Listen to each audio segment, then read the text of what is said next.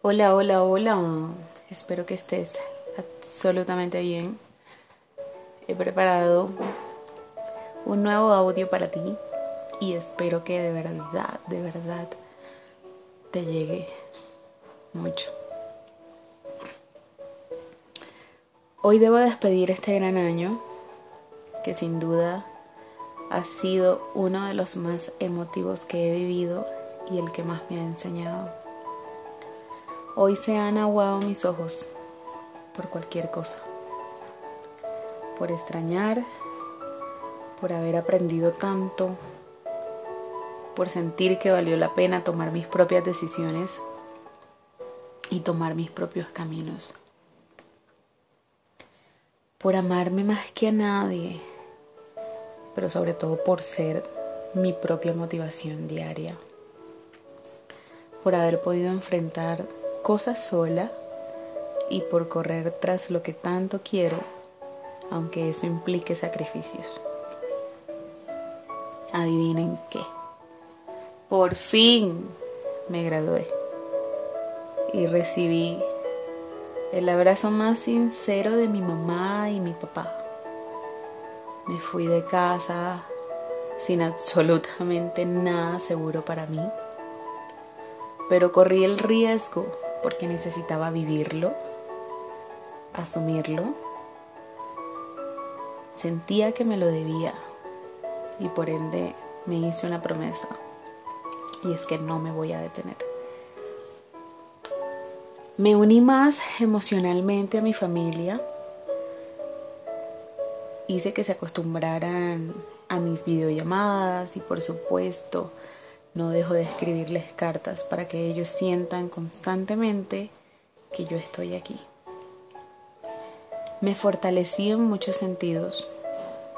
De hecho, no hay un día en el que hoy sienta duda de mí, porque ahora confío en todo lo que Dios puso en este ser. Me reté en varias cosas y asumí mucho valor, ese valor que se necesita para poder sentir que uno realmente logra lo que quiere.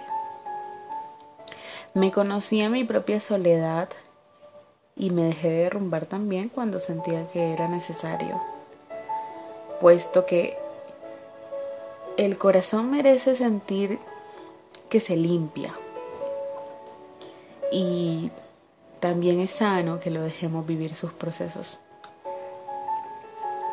Me di cuenta de quiénes eran mis amigos y quienes únicamente han sido buenos conocidos.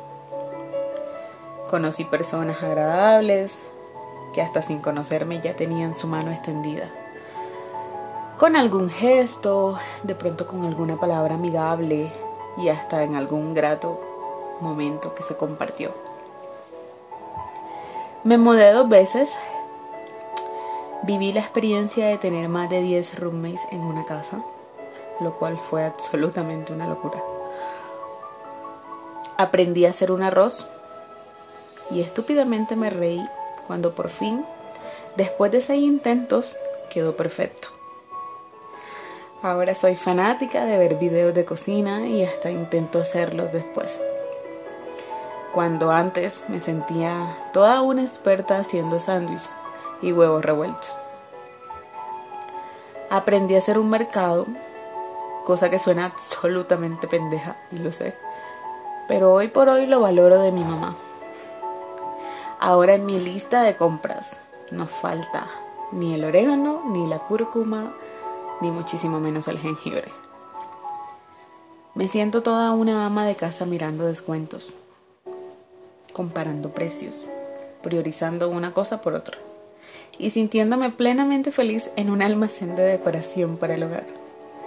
Me embobo viendo vajillas, escogiendo una escoba que me guste más y hasta para elegir un buen, sartén, créanme que hay que tener maestría. Mi 2021 me sumó demasiado. Solo puedo sentir agradecimiento por todo lo vivido y recibido y no quiero imaginarme si en este sentí que crecí tanto, lo que espero que haga conmigo el 2022. Para ti que me has escuchado con tanto amor y un poquito de risa, deseo que tengas el mejor 31.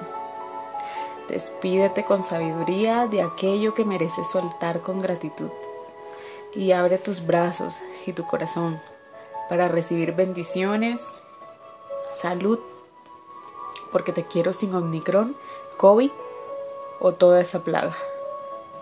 Y que este 2022 te traiga las noticias buenas por las que tanto has esperado. Que tengas un feliz año. Son los deseos de Angélica Cervantes.